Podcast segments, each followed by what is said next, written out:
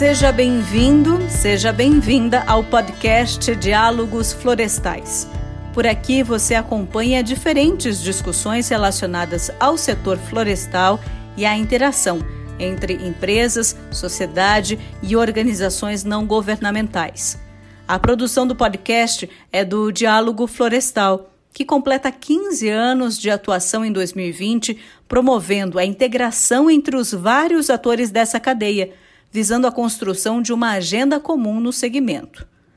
E muitas vezes, os conflitos permeiam as discussões e o desenvolvimento de cenários que possam ser favoráveis para o setor florestal.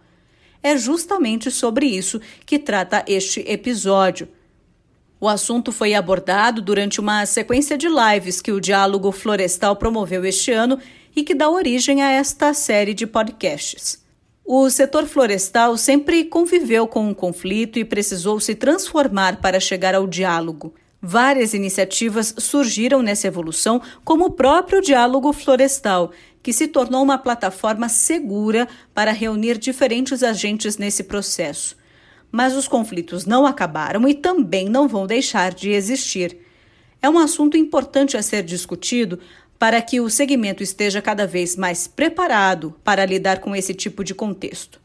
Para a diretora latino-americana da Tropical Forest Alliance, Fabiola Zerbini, existem diferentes conflitos dentro do setor florestal. Se a gente olha para o setor de floresta plantada, é case de sucesso em como uh, gerencia conflito, em como entende conflito, gestão de conflito como parte da gestão de risco, como parte da gestão de negócio, como parte da gestão de mercado, né, gestão comercial. Então, eu acho que a certificação ela tem um papel central. Né, em fazer que florestas, as florestas plantadas tenham uma, uma, uma gestão e uma qualidade social e ambiental que eu não conheço em nenhum outro setor. E, em especial, nessa, nessa dinâmica do conflito. Eu, eu ficava maravilhada no FSC quando a gente Uh, via que a certificação em si ela era um mecanismo de resolução de conflito muitas vezes mais ágil do que o sistema judiciário brasileiro, mesmo que a origem do conflito fosse uh, tanto ferisse uma lei a lei nacional do país, quanto ferisse um padrão, um parâmetro lá, um requisito, um critério da certificação. É, e isso eu acho que é, faz com que, de fato, o setor de floresta plantada, que não é novo, na certificação, também é importante dizer, é um setor já bastante, uh, o mainstream da, da, floresta plantada e do papel e celulose no mundo hoje, ele é certificado, é o status quo, a gente não está falando de nicho, a gente não está falando de, né, a gente está falando de status quo, quem não tá, tá fora, né, então, uh, e também não é de hoje, então acho que isso é um campo. Agora, você vai para a floresta nativa, a certificação não segura, porque ela não teve essa mesma adesão, essa mesma aderência, o universo de madeira uh, de imóveis, ou de, enfim, usos possíveis, né, da madeira nativa, bem manejada, seguindo seguindo critérios sociais ambientais tais, tal e qual, ou até mais é, criteriosos, mais rígidos, né, com maior qualidade do que é, de florestas plantadas, é, mas não, não, não, entrou, não é um nicho de mercado, não tem, né, é, vamos dizer, não é um nicho de mercado, não é nem isso, não, não, o mercado não absorveu. Eu acho que o que a gente está vendo hoje é quando você sai do campo de um, de um acordo voluntário, como a certificação é, é ela é uma lei privada, só aceita quem quer às vezes por força de mercado, mas mercado ainda não é Estado, né? O mercado dita lei, mas a gente não vê constituição do mercado, né? Não tem ainda. Né? mas saindo do campo, quando você sai do campo do, do, do acordo voluntário, que é onde a nativa está, e quando lhe sobra a lei, eu acho que o que a gente tem hoje no Brasil é uma situação de, de, de que menos gestão de conflito e mais geração de conflito, né? A gente tem hoje uma, uma, uma, um, relacionamento, e isso eu falo congresso, falo subnacional, falo nacional, a gente está numa certa um certo eh, environment, né, assim, é, é, em torno disso, de que mudar a lei é algo tão possível quanto não, não cobrar o seu respeito. A insegurança jurídica que isso gera é enorme e é claro que isso gera conflito. Floresta nativa, de alguma forma, está uh, um pouco ao léu. Uh, quantos projetos de lei existem para alterar o Código Florestal? Inúmeros, tramitando ao mesmo tempo, super contraditórios entre si. Se você olhar uma coisa, e isso gera muita insegurança jurídica.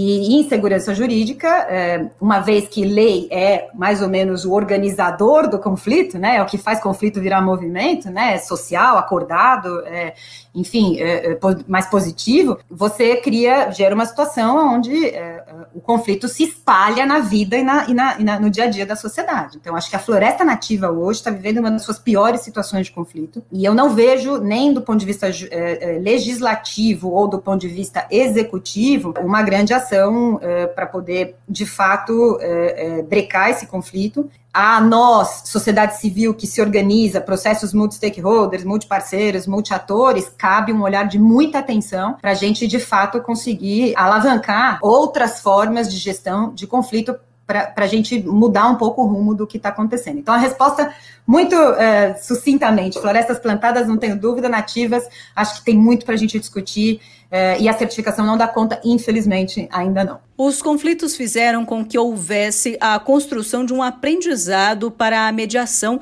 e para a gestão destes contextos. Na opinião de José Carlos da Fonseca Júnior, embaixador e diretor executivo da Indústria Brasileira de Árvores, IBA, existe a percepção da capacidade de diálogo, apesar dos desafios que o setor florestal enfrenta. De acordo com ele, os conflitos podem sim gerar benefícios. Esse aprendizado levou tempo, né? não, não acontece de uma hora para o outro por um passo de mágica. Mas ele chega a um ponto em que ele dá retorno, dá retorno social, dá retorno econômico e dá retorno ambiental, não é? Porque nós nos forçamos através do conflito, né, nessa dialética com o conflito. É, o nosso setor de florestas plantadas, por exemplo, teve que investir muito, investe até hoje, é, em melhoramento genético das, das plantas, da, das árvores, para que elas pudessem consumir menos recursos hídricos, por exemplo, do que de início consumiam. Esse é um fato de, de contenção, de dificuldade de, e de alimentação desses conflitos, coisa que foi sendo aperfeiçoada, de evitar plantio em, nas margens dos rios ou em áreas de, de nascentes, enfim, tem muita coisa que o conflito ensina. Então, é, aprender a participar da mesa, de sentar com, com diferentes, de conversar com antagônicos e buscar sínteses, né, e, e parcerias e cooperação, eu acho que é o grande desafio que nós temos diante de nós. O cientista político, escritor e jornalista Sérgio Abranches destaca que os conflitos não podem ser ignorados. O conflito e a diversidade são absolutamente essenciais se você quiser avançar com criatividade. Você não inova sem ter confronto de ideias, de posições, de, de soluções. Né? Eu acho que o conflito que tem que ser evitado é o conflito que a gente tem hoje, nós temos um governo que alimenta o pior conflito possível, que é o, o conflito que impede o diálogo, que é o conflito que interdita. E, e por exemplo, na Amazônia, é, o que me preocupa é exatamente isso, é que tem uma aliança hoje, que, das quais, da qual vocês falaram, que é, nasce de toda essa construção que a gente vem fazendo há muito tempo, que vem da negociação né, e, da, e do encontro de soluções que atendam a todos os lados, sempre alguém é, perde um pouco, ninguém ganha tudo, né? É, essa ideia de que não pode ser uma soma zero, é, de que um perde, o outro ganha, é, é fundamental. É, mas, é, então, tem esse lado, que é uma, uma, uma, uma notícia boa, que inclusive está conseguindo segurar um pouco a, o conflito na Amazônia e a destruição, mas, por outro lado, tem um governo que incentiva o pior lado que tem na Amazônia, que é lados que, com os quais não tem o que negociar. Você não negocia com bandido. Né? Bandido você tira da cena para você poder negociar com as partes interessadas legítimas. Então tem um conflito que tem que ser evitado, que é o conflito é o pseudo-conflito. É um conflito que é imposto ah, por bandidos e que começam a ser legalizados de uma forma completamente ilegítima a partir de iniciativas governamentais. Espero que não aconteça de novo mais uma anistia para bandido na Amazônia, Fabíola Zerbini considera que os conflitos sempre vão existir, por isso é necessário trabalhar efetivamente com a gestão. Um gerenciamento de conflitos mal feito pode ser ainda pior do que a própria situação. É difícil você diferenciar exatamente, né? Conflito bom, conflito ruim. O que você tem é como que você gerencia conflito. Porque eu acho que a geração, a política de geração de conflito, que é parte do que o que a gente está vendo hoje por alguns, é, pelo governo federal, mas também por alguns congressistas, ela também pode ser entendida como uma gestão de conflito. Né? Então, não é que é necessariamente você só, você só gerar conflito e não ter nenhum mecanismo de gerência de, de, de como resolvê-los ou fazer isso virar algo mais positivo, também é, é, é, é, uma escolha, né? não é neutra né? essa escolha. É, a política do conflito não é, não é neutra. Né? Então, o que eu acho que o que é ruim é quando você não tem uma gestão do conflito adequada, que é uma gestão que pressupõe é, negociação, diálogo, sentar junto, pressupõe é, e pressupõe partes com, com mínimo propósito compartilhado, então também a gente não está falando de sentar junto com setores ou com grupos que, que são muito divergentes em termos de propósito, e e, daí chegar em algum consenso. Falei pouco de TFA hoje, né? Tropical Forest Alliance. Basicamente, o nosso trabalho é tentar efetivamente juntar é, é, setores da sociedade, inclusive o governo, que tem muita gente muito bem intencionada lá dentro e que está sim movimentando projetos, políticas e ações que são é, é bastante positivas e, e, e, coerentes né, com esse objetivo, é, sentar e, conformar zonas de acordo que podem ser mais robustas, uma lei, né, ou podem ser zonas de acordo que são aquelas que cada um que está ali mais ou menos comprometido resolveu concordar. A gente vê isso acontecendo na soja, a gente tem não só a moratória da soja na Amazônia, a gente tem é, toda uma discussão e um avanço enorme, apesar de que não, não, não, fechou ainda, né? Mas de como que a gente faz com que a expansão de soja no Cerrado aconteça sem é, que isso represente nenhuma, nenhuma conversão de, de, de área natural, né? É, e tem um, um, um arcabouço aí de, de gente conhecimento, estudos que contribui para botar na mesa, e se houver boa intenção, essa mesa pode sair com um resultado de ganha-ganha muito possível. Né? A gente tem hoje uma inteligência, um capital político no Brasil, eu acho que no setor florestal mundial como um todo, o Brasil tem um capital político de, de coalizões e, e, e, e mediações de acordos e mediações que é, é riquíssimo, né? Então, assim, é, o conflito vai existir de qualquer jeito. Como você gerencia que o, o que o torna negativo ou positivo para uma agenda de convívio social que, que, que olhe para as pessoas, né? Que olhe para a natureza e que faça um, um, um, uma harmonia, né? Busque uma, uma harmonia entre tudo isso para que, que a gente continue vivendo bem. Bastante diferente disso que a gente está.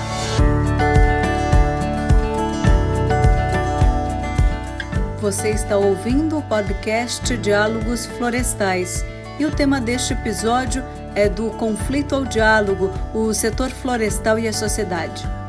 Nossos convidados já comentaram sobre como o conflito permeia o segmento, mas também sobre como é importante saber lidar com ele. E ainda há muitos desafios pela frente. Um conflito citado pelos especialistas é a crise gerada pelo desmatamento da Amazônia, além do desmatamento em si e das ações ilegais na região. Eles salientam que governo, sociedade civil e o setor privado têm papel fundamental na mediação de conflitos. E comentam sobre uma iniciativa da IBA e de empresas do segmento ao divulgar e entregar ao governo federal um comunicado em defesa da agenda do desenvolvimento sustentável e do combate ao desmatamento da Amazônia. Esse documento foi assinado por CEOs de companhias e de entidades setoriais. José Carlos conta mais sobre essa mobilização. Quem assinou, e isso é uma, uma novidade importante, foram de início 34 ou 38 CEOs de grandes empresas de diversos setores, como é uma obra aberta, hoje já são mais de 65 empresas que botaram o seu nome lá na frente para é, compor um, um, manifesto para, respeitosamente, na base do diálogo, sem partidarismo, sem política, né? mas assim dizer, ó, alto lá, nós estamos desmontando a imagem do Brasil no exterior, com prejuízos gravíssimos para o nosso país, para as nossas empresas, para a nossa economia, né, prejuízos que são, às vezes, irreparáveis. Né? E aquela combinação de empresas ali participantes é, deu assim um, bom retrato de como esse problema vai afligindo um, um espectro cada vez maior de interesses no Brasil. Assim como é uma empreitada do crime organizado, o desmatamento em larga escala que infelizmente acontece na Amazônia, por força da ilegalidade e da nossa incapacidade de coibir aquilo, também a reação que nós vimos no exterior, né, grandes investidores, fundos de investimentos, manifestações, etc. Mas aqui no Brasil, os bancos também, especificamente, né, alguns dos quais fazem parte do nosso manifesto, todos estão se mobilizando para mostrar que é chegada a hora de, de dar um basta a isso, não, não tem cabimento. E dentro desse espírito de diálogo, esse manifesto foi levado pessoalmente numa reunião com o vice-presidente Mourão, na sua capacidade de presidente do Conselho da Amazônia.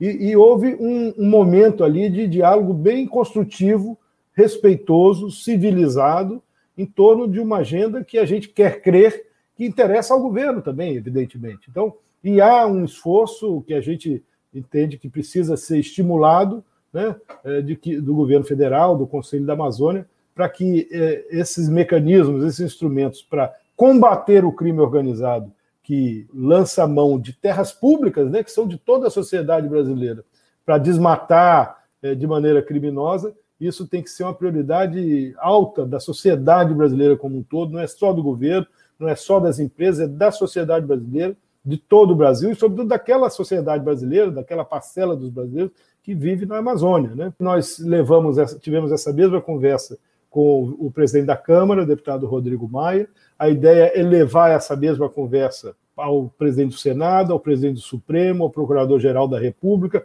a governadores da Amazônia, para que se faça uma grande mobilização, se aprofunde essa mobilização, para que todos tenhamos ah, assim, o sentimento de que o problema é de nós todos, não há como deixar, vamos esperar mais quatro anos, depois da eleição resolve. Isso, isso não é possível, isso está desmoralizando o Brasil lá fora e nós sabemos quanto custou para reorganizar a imagem do Brasil no exterior e quanto tempo nós ainda vamos ter que gastar de novo para recuperá-la né, nos próximos anos. Para Sérgio Abranches, o envolvimento das empresas é um avanço importante e significativo, não apenas na busca de uma solução, mas na visão sobre os temas desmatamento e mitigação das mudanças climáticas. O cientista político também avalia que o Brasil já possui condições para evoluir, por exemplo, na regularização fundiária da Amazônia, que é outro ponto de discussão no país. A gente tem a tecnologia, a gente tem a lei, desde, desde, desde, o governo Lula. E a gente pode fazer. E isso é importante porque, além disso, resolver um problema social e um problema histórico de, de conflito de terra, você legitima e qualifica novos interlocutores para discutir soluções sustentáveis para a Amazônia, com mais tranquilidade. Pequenos e médios produtores que se transformam em proprietários legais e, e, e legitimados e, e reconhecidos e que, portanto, têm interesse em começar a negociar investimentos e, e soluções, etc., que melhorem a posição deles no mercado. É, por outro lado, uma, a gente tem os instrumentos já para regularizar uma parte significativa da, da, da questão amazônica, que é o fato de que a gente tem uma legislação sobre unidades de conservação que permite demarcar terras indígenas e permite demarcar unidades de conservação, definir unidades de conservação. A gente tem a tecnologia, o conhecimento e os dados para isso, que, que são hotspots, né? quer dizer, áreas de interesse, ou porque tem alto risco, ou porque tem alta riqueza, que a gente precisa de preservar é, em níveis diferenciados de proteção. A, a, a, nossa legislação sobre unidade de conservação é muito boa nesse aspecto, né? permite as soluções, né? um gradiente de soluções que se compatibiliza com as diferentes necessidades de proteção da, da, das regiões. Né? E as terras indígenas também, a gente tem ali um, um, uma, uma questão que tem que ser resolvida, e a gente está vendo agora o fato de não, não estarem adequadamente protegidas, conhecidas, estão colocando em risco a gente de um extermínio de várias tribos por conta da pandemia. Né? Essa é uma das questões que, humanitárias que mais me preocupa hoje no Brasil, é exatamente a desproteção, sobretudo das tribos, é, dos povos que estão é, é, sem contato. Esses são muito, né, e estão sendo atacados numa coisa muito oportunista, muito má. É, essa questão de a gente ter as áreas, de, as, as áreas públicas bem definidas, bem demarcadas, e as terras indígenas também, reduz é, também o tamanho do conflito e, e, e, da especulação mais ilegal em cima da, da, da, das florestas. Né? Então a gente não precisa ficar fazendo legislação, não. Eu, eu, acho que o Brasil precisa de um pouco parar com a mania legislativa, legisferante, aumentar a capacidade de alocação de recursos estratégica, ne, politicamente negociada pelo Congresso, e a capacidade de fiscalização e diminuir a, a voracidade legislativa. Né? O Brasil legisla demais é, política pública, põe política pública demais na, na Constituição por um problema de falta de confiança. E uma das coisas que uma boa gestão dos conflitos e uma boa negociação de interesses produz é confiança. E, portanto, uma menor necessidade de você ficar querendo PEC para proteger detalhe do seu interesse, porque você está ameaçado por todos os lados e tal. E com isso você vai transformando todo o problema de políticas públicas no Brasil num problema de reforma constitucional perene e num problema de regulamentação eh, legislativa permanente. Como então avançar em uma agenda no atual momento que vive o setor florestal? As discussões vão desde impactos econômicos gerados pelo desmatamento e as queimadas na Amazônia até o real valor da floresta, que deve ser vista como ativo ou como terra. Fabiola Zerbini, da Tropical Forest Alliance, lança esse questionamento. Como que a gente aplica esses instrumentos, né? A gente começa pelo campo de convergência que existe depois chega nas arestas ou não é possível? Se as nossas premissas são tão divergentes, como que a gente faz para efetivamente achar os pontos comuns e avançar numa agenda comum? Porque, a meu ver, a gente vive um ponto de inflexão nesse momento atual. Não há mais como um certo setor da sociedade, seja político, seja do, do econômico, do ponto de vista do agronegócio e outros setores, né? Mineração, enfim, continuar lidando com essa possibilidade do risco é, reputacional e econômico ao qual a gente está se, se, não tem mais, né? Tá, acabou. Por outro lado, também é, setor privado global, investidores, não dá mais para só dizer não quero, não compro, né? Tem que sentar na mesa. E aí? Eu acho que tem um, um trabalho importante político a fazer nessa área, Fabiola, que é trabalhar melhor o Congresso, mostrando para eles que tem boas soluções e que certamente não são essas que estão lá, tipo é, fazer regularização para anistiar, mexer no Código Florestal, né? quer dizer, mudar menos e agir mais com o que já tem. Eu acho que é importante a gente valorizar os instrumentos que a gente tem, porque como nós somos, também somos muito críticos dos instrumentos, porque eles não estão sendo bem usados, a gente acaba desvalorizando o instrumento, né? Então está na hora de dizer, não, vem cá, calma, é, a gente estava falando mal porque não estava sendo bem usado, mas dá para fazer muita coisa que não foi feito com o que, com o que já tem. Então precisamos de, de então é, mostrar que tem e que pode usar e como usar é uma coisa importante. Formar consensos mais mais segmentais, é, regionais, né? fazer mais alianças no Congresso, etc. Agora, eu acho que tem uma, uma questão importante que você que você que você falou, Fabíola, no começo até, da sua questão, que é o, a, o conflito entre a floresta como terra e a floresta como ativo.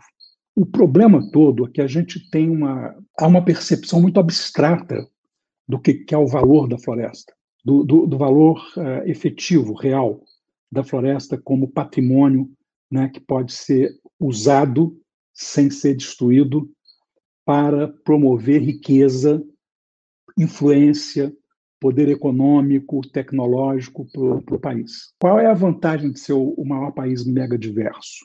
É, eles acham que, pô, ah, bom, tem árvore, água, e, mas aí também, né, a gente, todo mundo tem um pouco, destruíram, não acabaram com a água, os cientistas também exageram. É, de fato, não é que é exagero, mas é que você dá uma distopia completa em todos os setores para uma pessoa, ela acaba negando. Eu sempre eu nunca gostei muito da estratégia de amedrontar para convencer. acho que você tem que é, dar alguma alguma saída. Tem, e, e, nesse sentido, eu acho que tem uma hora que o, o investidor brasileiro tem que parar de pensar que ele precisa de algum incentivo do governo para fazer alguma coisa de risco. E ele precisa tomar o risco para poder, na verdade, ter os incentivos adequados mais à frente. José Carlos da Fonseca Júnior, diretor executivo da IBA, lembra como o consumidor terá um papel importante nessa definição dos valores da floresta. Nós temos já no nosso radar, né, na nossa realidade, padrões novos de consumo que vão ditar as regras é, e vão ditar até as mudanças normativas e regulatórias, etc., que vão dar à luz esse, esse novo mundo em que a floresta tanto a floresta nativa quanto a floresta plantada, exercem papel fundamental de remoção, sequestro de carbono, de, de estoque de carbono nos produtos madeireiros, nos produtos de, de oriundos da madeira, enfim, tem todo uma, um, um, conjunto aí de, de valores que nós precisamos enxergar, sistematizar, disseminar, divulgar a sua realidade, né? É, nosso setor lançou uma campanha Sou Mais Papel, o, o, papel, de vez em quando, é, e olha que o papel é apenas um dos nossos produtos, porque estou falando desses novos bioprodutos é, do, de um futuro que já chegou, mas o papel, de vez em quando, sofre muito ataque, da, da do, por exemplo, de setores específicos que concorrem em embalagem, etc. O papel é 100% produzido a partir de, de, floresta plantada no Brasil, portanto, ele é, é de origem renovável ele é reciclável, ele é compostável, etc. E tal. Então, nós vimos agora na crise da pandemia como é, era impossível, por exemplo, impedir o funcionamento, a operação das indústrias de papel. Porque sem o papel você não teria embalagem, você não teria celulose que vai no componente médico das cápsulas dos medicamentos, não teria fraldas para crianças e para idosos, né, com, com, aquele tipo de fluff, papel higiênico, todas as toalhas higiênicas, enfim. Então, é, e, e, isso, isso é, é, floresta na veia. E se a gente conseguir é, mostrar, como a gente tenta, que o setor de floresta plantada, ao mesmo tempo, cultiva, né, preserva floresta é, nativa, eu acho que esse tipo de simbiose é que a gente tem que levar para outras atividades. Quando a gente vê um esforço assim absolutamente louvável, importante e respeitável, como o da moratória da soja e o trabalho que a, o TFA faz, dizer, e, e, é assim que nós tivemos um outro signatário do nosso manifesto, o CEO da Marfrig, é, lançou há poucos dias atrás uma coisa ousada. Disse que eles estão se viabilizando para serem 100% rastreados, terem toda a sua produção, toda a sua cadeia produtiva 100% rastreada. É, isso é tecnologicamente possível. Se o governo puder ajudar, a adoção desse, dessa prática vai se dar em, em horizonte de tempo mais curto, mas assim é assim que nós vamos aos poucos é, trazendo para essa nova realidade outros segmentos da nossa economia. Tem um setor econômico privado moderno que se preocupa com reputação, que se preocupa com o seu consumidor, se preocupa com certificação, né? e, portanto, que, vai, que, que está incentivado, estimulado a seguir adiante nessa direção.